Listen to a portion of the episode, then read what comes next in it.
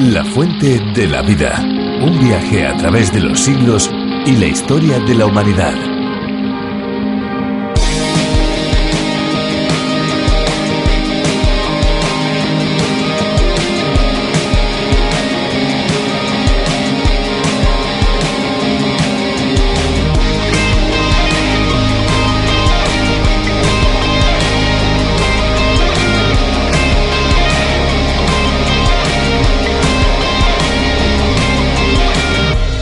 La importancia del agua en la vida puede entenderse si nos referimos a las funciones que realizan los organismos para mantenerse vivos. Y es que desde luego el agua juega un papel determinante en las funciones que permiten a los organismos manejar la energía para sintetizar y degradar el compuesto. Sin duda lo vemos aquí también.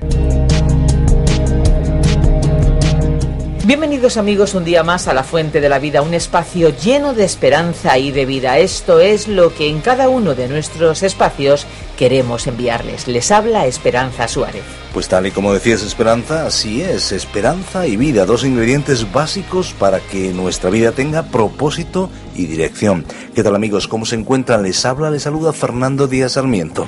Pues dice el refrán que es de bien nacidos ser agradecidos. Así pues, nosotros queremos comenzar este tiempo de radio dándoles las gracias a todos los que nos están escribiendo, a todos los que hacen llegar sus mensajes y a través de ellos nos expresan sus reacciones, sus comentarios, Muchas gracias de todo corazón. Así es amigos, les damos las gracias por indicarnos también desde qué emisora nos escuchan. Sin ninguna duda, La Fuente de la Vida es eh, tal vez un espacio pues eh, con un distintivo frente a otros y es que se escucha en la actualidad en más de 80 idiomas por todo el mundo. Llega hasta ustedes con este mensaje de esperanza y de propósito. La Fuente de la Vida en otros países se llama A través de la Biblia, espacio que fue ideado y preparado por John Vernon McGee, teólogo y profesor de Biblia. En su versión para España lo hemos llamado La Fuente de la Vida y ha sido Virgilio Bagnoni quien lo ha adaptado y traducido. Nosotros desde Radio Encuentro, Radio Cadena de Vida, Radio Transmundial España, se lo presentamos. Estén atentos porque al finalizar los 30 minutos que dura, les vamos a dar la posibilidad de ponerse en contacto con nosotros, bien a través del teléfono o bien por medio del correo electrónico, pero eso será cuando nos queden pocos minutos para decirles adiós. Pues sí, porque todavía tenemos muchas cosas que escuchar. Ahora, sin más tardar, les dejamos ya con una bonita canción. Escuchemos. Amor,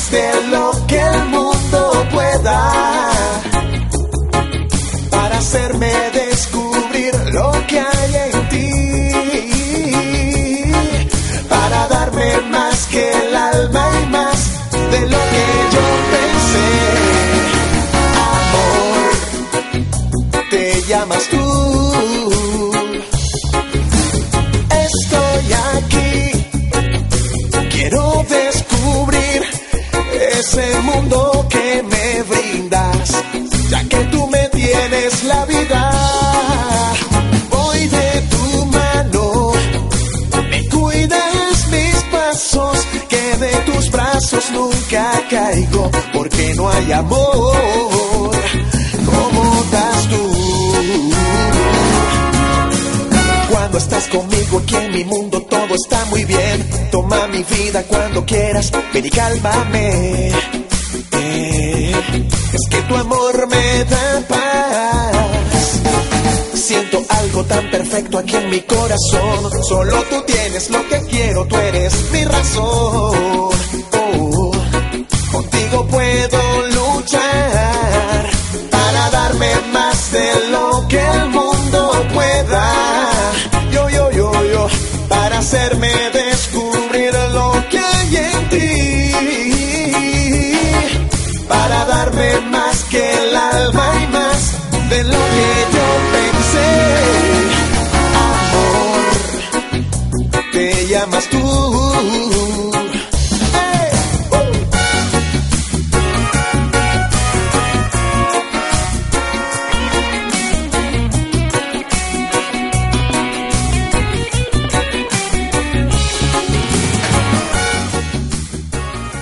los beneficios de conocer la historia es no cometer los mismos errores del pasado. Al explorar los registros de la historia nos damos cuenta de que hay muchísimas cosas que no han funcionado y evitaremos muchos disgustos, desde luego si las evitamos. Aún así, es increíble cómo solemos eh, tropezar en las mismas piedras una y otra vez, como dice el refrán, incluso en nuestra propia historia personal. En un mismo día podemos llegar a cometer el mismo error varias veces, como si pulsáramos un botón para resetear nuestra mente, olvidándonos eh, completamente de todo lo que ha pasado.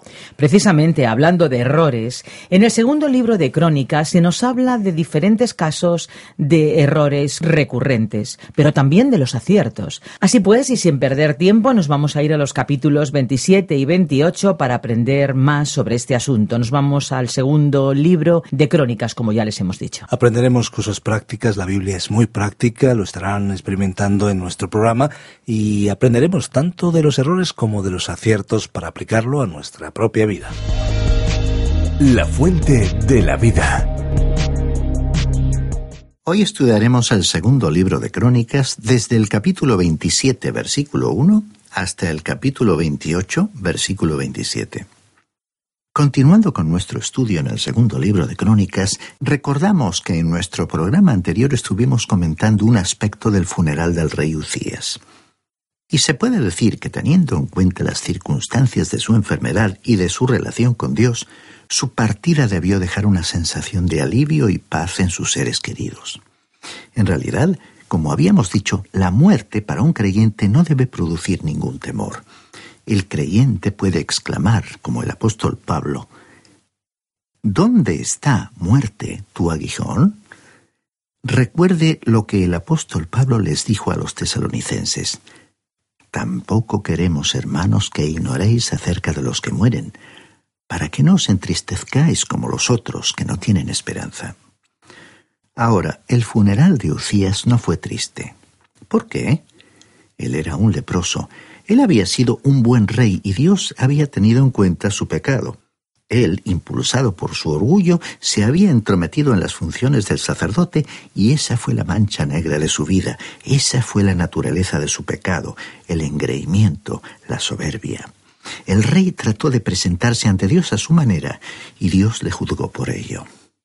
Así también hoy muchos están tratando de llegar a Dios por medio de sus propios medios humanos, los caminos del hombre, en lugar de hacerlo por el camino que Dios ha establecido. Dios invita hoy a todos a acercarse a Él para establecer una relación con Él. Y el Señor Jesucristo mismo dijo, Yo soy el camino, la verdad y la vida. Nadie viene al Padre sino por mí. Y así fue que este rey, al tratar de entrar en la presencia de Dios de esa manera, fue castigado y convertido en un leproso. Y esa es una enfermedad terrible. Es terrible física y psicológicamente y provoca mucho sufrimiento al enfermo. De modo que la muerte para él fue algo agradable en realidad. De una vida en cuarentena, aislado de su corte real y del pueblo, la muerte significó para él una liberación. Y como él pertenecía a Dios, aun cuando había pecado y había sido juzgado por ello, pasó ese mismo día a disfrutar para siempre de la presencia de Dios. Ahora hay una gran cantidad de creyentes que nos están escuchando en el día de hoy que están sin esperanza y sin esperanza en un cuerpo débil, enfermizo y frágil. Pero un día, al partir de este mundo, serán liberados de sus limitaciones, incapacidades y sufrimientos. Y mientras permanecen aquí en la tierra les anima, les sostiene la esperanza, la expectativa feliz de la resurrección de los muertos, el reencuentro con sus seres queridos creyentes y la manifestación gloriosa del Señor Jesucristo. Y esa fue la muerte que tuvo este rey Ucías. Y no creemos que Jotam, su hijo, haya sentido una tristeza inconsolable en ese día, aunque seguramente amaba a su padre. Pero él sabía que éste había sido salvo es que el ir para estar con Cristo es mucho mejor que cualquier experiencia humana, estimado oyente. Bueno, leamos ahora lo que dicen los primeros dos versículos de este capítulo 27 del segundo libro de Crónicas sobre el reino de Jotam. Veinticinco años tenía Jotam cuando comenzó a reinar y dieciséis años reinó en Jerusalén. El nombre de su madre era Jerusa, hija de Sadoc, e hizo lo recto ante los ojos del Señor conforme a todas las cosas que había hecho Ucías, su padre, salvo que no entró en el santuario del Señor.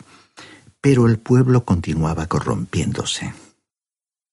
Tenemos que decir que él fue un buen rey. Ya hemos visto tres reyes consecutivos que fueron buenos y esto fue algo un poco fuera de lo común. Y de este rey se dijo algo que fue extraño e interesante, que no fue al templo. Ahora tenemos algunos antecedentes que explican esta actitud. Su padre había ido al templo de forma indebida, entrometiéndose en el lugar santo, y había sido convertido en un leproso. Pero él había ido por el camino equivocado. Este joven, Jotam, hizo lo correcto ante los ojos del Señor. Sin embargo, se mantuvo a cierta distancia del templo.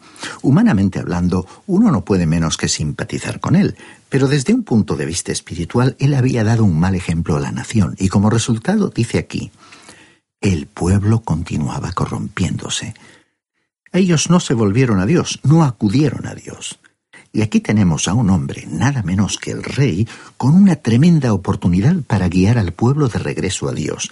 Pero él tenía un complejo, y el recuerdo de su padre leproso le quitó el deseo de entrar al templo. Hay muchas personas en el día de hoy que mantienen actitudes parecidas. Se apartan de la casa de Dios por diversos motivos, como por ejemplo prejuicios o a causa del resentimiento por el recuerdo de experiencias con personas que profesaban ser cristianas. Esta fue pues la actitud de este rey, por antecedentes hasta cierto punto comprensibles. Este joven rey Jotam, pues, hizo algunas cosas que debemos señalar.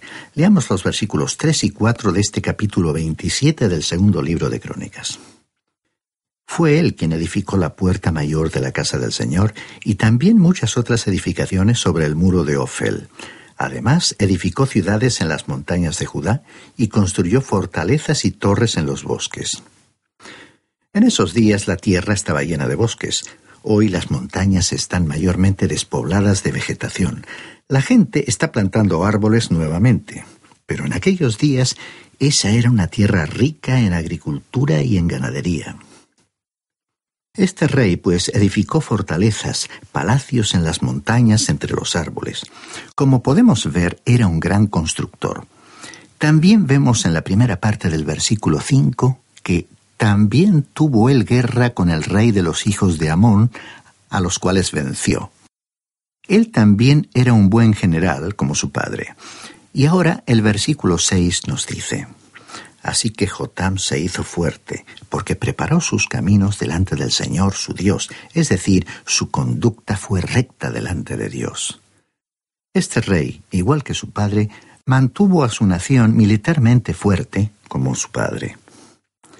Leamos los versículos 8 y 9. Cuando comenzó a reinar tenía veinticinco años y dieciséis años reinó en Jerusalén. Durmió Jotán con sus padres y lo sepultaron en la ciudad de David. Reinó en su lugar su hijo Acaz. Ahora, aquí tenemos a un joven a quien solo se dedicó un capítulo para hablar de su reinado. Pero un complejo o un prejuicio impidió que llegara a ser un gran rey y que hiciera grandes cosas para Dios. Ahora llegamos al capítulo 28 del segundo libro de Crónicas, y a un párrafo titulado El reinado de Acaz. Ya sabíamos que tarde o temprano Judá tendría un mal rey, y así fue el caso con este rey. En este momento el reino del norte o de Israel se encontraba a punto de entrar en el cautiverio, y el reino del sur o de Judá se encontraba en un nivel espiritual muy bajo por los pecados de Acaz, como pronto comprobaremos. Leamos los primeros dos versículos de este capítulo 28 del segundo libro de Crónicas. Veinte años tenía Acaz cuando comenzó a reinar, y dieciséis años reinó en Jerusalén. Pero no hizo lo recto ante los ojos del Señor, a diferencia de su padre David. Antes anduvo en los caminos de los reyes de Israel y además hizo imágenes fundidas a los Baales. O sea que fue un mal rey porque siguió los pasos de los reyes de Israel, lo cual implicaba una mala conducta en todos los aspectos. Como acabamos de leer, el rey David fue la norma humana con la cual estos reyes fueron comparados, y este rey se distanció mucho de aquel modelo. En consecuencia, comenzamos a vislumbrar el triste futuro del reino del sur. El reino del norte sería llevado cautivo por los asirios. Dios daría muchas advertencias al reino del sur, pero ellos serían llevados igualmente y más tarde en cautiverio por Babilonia. Y dice el versículo 3. Quemó también incienso en el valle de los hijos de Inom, e hizo pasar a sus hijos por fuego, conforme a las prácticas infames de las naciones que el Señor había arrojado de la presencia de los hijos de Israel. Esto significa que hizo quemar a sus hijos en sacrificio en un altar que era calentado al rojo vivo para realizar sacrificios humanos. Y añade el versículo 4, Asimismo sacrificó y quemó incienso en los lugares altos, en los collados y debajo de todo árbol frondoso. Acaz, pues, se entregó completamente a la idolatría y también arrastró al reino del sur a la idolatría. Continuemos leyendo el versículo 5 que nos habla de la invasión llevada a cabo por Siria e Israel. Por lo cual el Señor su Dios lo entregó en manos del rey de los sirios, los cuales lo derrotaron y le tomaron gran número de prisioneros que llevaron a Damasco fue también entregado en manos del rey de Israel, el cual le causó una gran mortandad. Vemos pues aquí que todo sucedió como si Dios hubiera abierto las puertas de su nación para permitir que el enemigo entrara por ellas. Siria llegó y por primera vez se abrió una brecha en las defensas del reino del sur. Muchos fueron apresados, y lo más triste fue que el reino del norte se unió a Siria en llevar a cabo este ataque, y en consecuencia vemos que muchos de los cautivos tomados al reino del sur o de Judá realmente se convirtieron en prisioneros del reino del norte o de Israel. Prosigamos ahora leyendo el versículo 6 de este capítulo 28 del segundo libro de Crónicas. Y Peca, hijo de Remalías, mató en Judá en un día a ciento veinte mil hombres valientes, por cuanto habían abandonado al Señor, el Dios de sus padres. Aquí vemos que Dios expuso claramente las razones de esta derrota del reino de Judá. Continúan diciendo los versículos 7 y 8. Asimismo, Zicri, hombre poderoso de Efraín, mató a Maasías, hijo del rey, a Azricam, su mayordomo, y a Elcana, segundo después del rey. También los hijos de Israel tomaron cautivos de sus hermanos a doscientos mil, entre mujeres, niños y niñas, además de haber tomado de ellos mucho botín que llevaron a Samaria. Esta fue una situación grave y triste para el reino del sur. Dios permitió que eso ocurriera por causa del pecado de Acaz y porque el pueblo también se había entregado a la idolatría de una manera total, abandonando su relación con Dios. Entonces Dios envió un profeta para hablar al reino de Israel debido a la extrema crueldad que habían mostrado para con sus hermanos. Leamos los versículos 9 y 10. Había entonces allí un profeta del Señor que se llamaba Obed, el cual salió delante del ejército cuando entraba en Samaria y les dijo, El Señor, el Dios de vuestros padres, por el enojo contra Judá, los ha entregado en vuestras manos, y vosotros los habéis matado con tal ira que ha llegado hasta el cielo. Y ahora habéis determinado sujetar a vosotros a Judá y a Jerusalén como siervos y siervas. Pero, ¿no habéis pecado vosotros contra el Señor vuestro Dios? Recordemos que Dios en realidad había prohibido expresamente en el libro de Levítico capítulo 25 versículos 39 y 40 que ellos colocaran a sus propios hermanos de raza bajo la esclavitud. Continuemos ahora con los versículos 11 y 12 en los cuales el profeta continuó hablando. Oídme pues ahora y devolved a los cautivos que habéis tomado de vuestros hermanos, porque el Señor está airado contra vosotros. Entonces se levantaron algunos hombres de los principales de los hijos de Efraín, Azarías hijo de Johanán, Berequías hijo de Mesilemot, Ezequías hijo de Salum y Amasa hijo de Hatlai, contra los que venían de la guerra. Se mencionan aquí varios nombres, pero lo que vemos es que un grupo de líderes del reino del norte se opusieron a que esclavizaran a sus hermanos del reino del sur. Sigamos adelante ahora con los versículos 13 hasta el 15 de este capítulo 28 del segundo libro de Crónicas. Y les dijeron, no traigáis aquí a los cautivos, porque el pecado contra el Señor estará sobre nosotros. Vosotros tratáis de añadir sobre nuestros pecados y sobre nuestras culpas, siendo muy grande nuestro delito y el ardor de la ira contra Israel. Entonces el ejército dejó los cautivos y el botín delante de los príncipes y de toda la multitud. Y se levantaron los hombres nombrados, tomaron a los cautivos, y del botín vistieron a los que de ellos estaban desnudos. Los vistieron, los calzaron, les dieron de comer y de beber, los ungieron y condujeron en asnos a todos los débiles, y los llevaron hasta Jericó, ciudad de las palmeras, cerca de sus hermanos. Y ellos volvieron a Samaria. Y así los citados jefes pudieron asegurar la liberación de los prisioneros y el retorno a sus hogares. Esta situación dramática nos muestra la lamentable y desesperada situación en que se encontraba el Reino del Sur en aquel momento de su historia. Si no hubiera sido por la intervención de Dios, ellos habrían dejado de existir como nación. Y esta derrota les debilitó considerablemente, dejándoles en una condición vulnerable para resistir una próxima invasión. Así que lo que tenemos en el resto de este capítulo es lo siguiente. Leamos los versículos 16 al 18 que nos describen la invasión de Edom y de los filisteos. En aquel tiempo envió el rey Acaz a pedir ayuda a los reyes de Asiria, porque también los edomitas habían venido y atacado a los de Judá y habían llevado cautivos. Asimismo, los filisteos se habían extendido por las ciudades de la llanura y del Negev de Judá, y habían tomado Betsemes, Ajalón, Gederot, Soco, Timna y Jimzo, con sus respectivas aldeas, y habitaban en ellas. Como podemos ver, cuando Dios retiró su protección, fue como si se abrieran las compuertas de un dique para producir una inundación, y entonces el enemigo pudo invadir con la mayor facilidad. Esta guerra fue, por supuesto, el resultado del pecado. Es que las guerras son la consecuencia directa del pecado. En el Nuevo Testamento, el apóstol Santiago formuló en su carta, capítulo 4, versículos 1 y 2, una pregunta, y ofreció la respuesta a la misma. En ese pasaje leemos lo siguiente. ¿De dónde vienen las guerras y los pleitos entre vosotros? ¿No es de vuestras pasiones las cuales combaten en vuestros miembros? Codiciáis y no tenéis.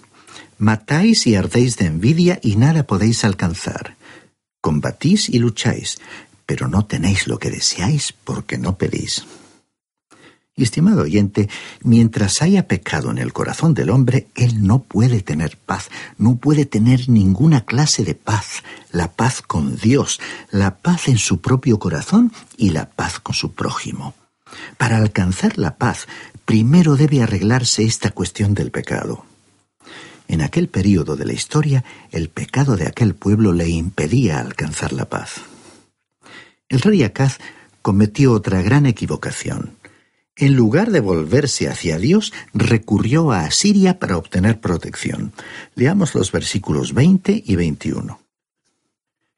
También vino contra él Tiglat-Pileser, rey de los asirios, quien lo sitió en vez de ayudarlo. Aunque Acaz despojó la casa del Señor, la casa real y las casas de los príncipes, y lo dio todo al rey de los asirios, éste no lo ayudó. Aquí vemos que el rey Acaz depositó su confianza en el rey de Asiria. Le envió un generoso regalo procedente de las riquezas del templo y del palacio. El rey de Asiria lo aceptó, pero nunca le envió ayuda al rey Acaz. Es que no tenía por qué hacerlo. Era un rey poderoso y por el contrario, el pobre rey Acaz era un rey demasiado débil. Así que Acaz se apartó de Dios y confió en Asiria, y Asiria le abandonó, no respetando el acuerdo que había entre ellos. En realidad, las naciones hoy no tienen mayores garantías de que los tratados que han firmado vayan a ser respetados. ¿Por qué? La razón es simple. Mientras los seres humanos sean pecadores, es decir, que estén controlados por la maldad, alejados de Dios, mentirán con la mayor naturalidad y por lo tanto serán indignos de confianza. La Biblia nos aconseja no depositar nuestra confianza en el hombre. Es que debemos depositar nuestra confianza en Dios. Leamos a continuación los versículos 22 y 23 de este capítulo 28 del segundo libro de Crónicas. Además, el rey Acaz, en el tiempo que aquel lo apuraba, añadió mayor pecado contra el Señor.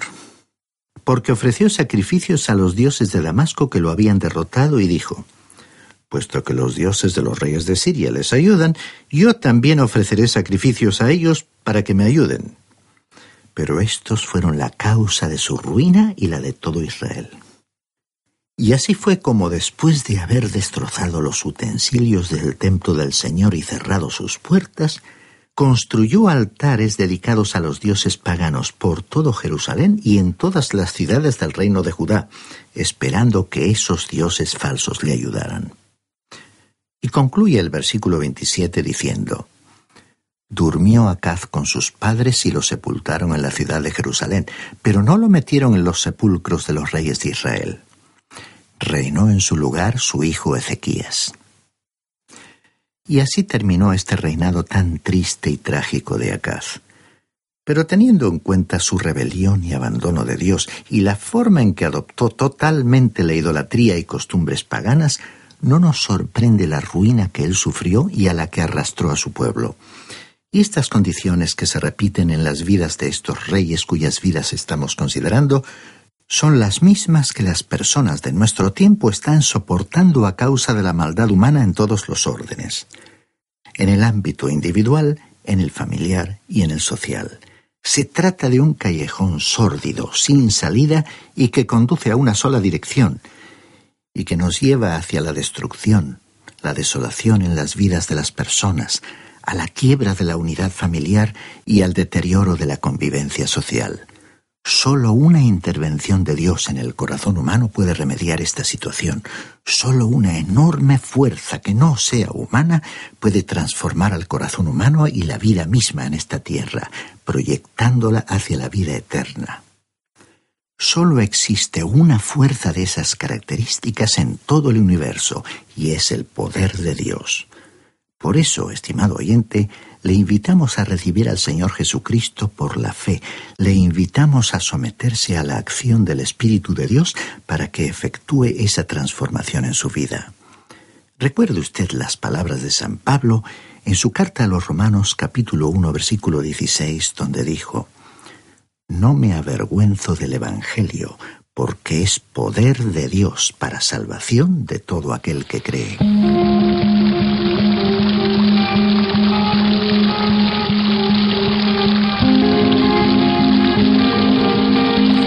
Amigos, hasta aquí el programa de hoy. Les damos las gracias por habernos sintonizado. Esperamos que haya sido un tiempo especial para nosotros, sin duda que lo ha sido. Ahora ya tenemos que ir recogiendo todo nuestro material, pero si ustedes desean volver a escuchar este espacio o cualquiera de los anteriores, lo pueden hacer en www.lafuentedelavida.com. También puede seguir conectado con La Fuente de la Vida a través de Facebook y Twitter. O bien, si lo desean, pueden hablar personalmente con nosotros al teléfono 90 422 0524 y aquellos que deseen enviarnos un correo electrónico lo pueden hacer a info arroba radiocadenadevida.com o directamente a info arroba lafuentedelavida.com. De un modo u otro les damos las gracias por vivir con nosotros esta aventura radiofónica a través de la Biblia, aventura que nos ayuda a compartir y comprender el mensaje de Dios. Esperamos contar con todos ustedes en nuestro próximo espacio, como siempre, a esta misma hora y en este mismo punto de encuentro. Por favor, sigan escribiendo, sigan llamando, buscándonos, en definitiva, sigan comunicándose con nosotros, porque sus comentarios y sus frases son muy enriquecedoras para este espacio. Y por favor, díganos desde dónde nos escucha, a qué hora y desde qué emisora, porque son más de 80 emisoras las que emiten La Fuente de la Vida. Agradecemos a Radio Intereconomía y también a RKM, sus redes de emisoras y también a todas las emisoras amigas que emiten La Fuente de la Vida. Gracias a ustedes por habernos permitido una vez más entrar hasta ese lugar donde usted, querido amigo, se encuentra. Y ahora escuche como palabra final nuestro reto, ese que ya es una costumbre. Hay una fuente de agua viva que nunca se agota. Beba de ella. Este ha sido un programa de Radio Transmundial producido por Radio Encuentro, Radio Cadena de Vida.